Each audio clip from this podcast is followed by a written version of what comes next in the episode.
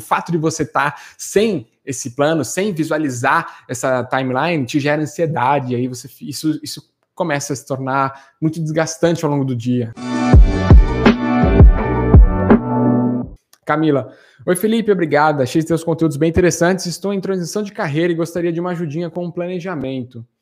Obrigado, Camila, pela participação. Olha, eu gravei um podcast sobre isso, tá? No podcast número 3, eu detalhei como fazer um plano de carreira.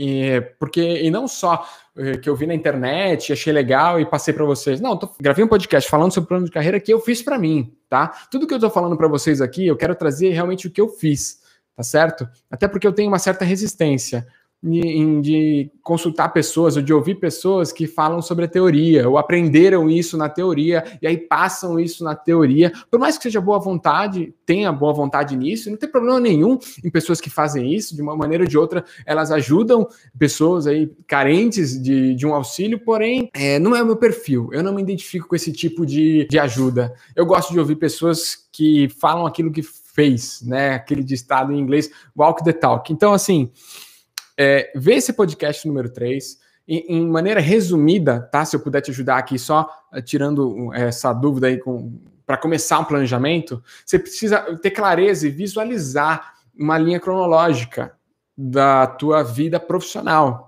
Tá? Então você coloca, seja num papel, eu gosto de planilha, não sei se você gosta, eu gosto de planilha.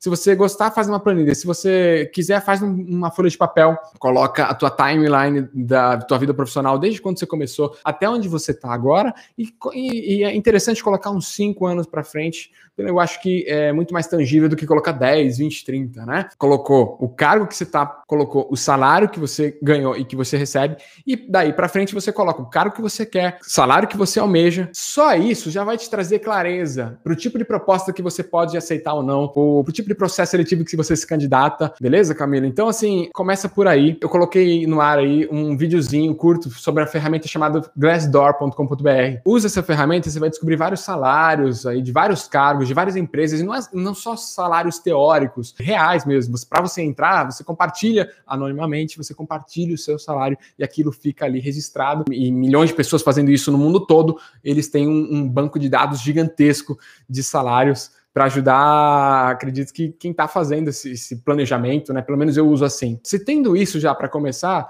tá ótimo. Isso é que nem currículo, não é o tipo de coisa que você faz uma vez e esquece. Próximo passo é colocar as empresas que você gostaria de fazer parte. Então aí você vai montando realmente um plano, um planejamento para seguir, você não fica mais perdida a todo momento sem saber o que fazer.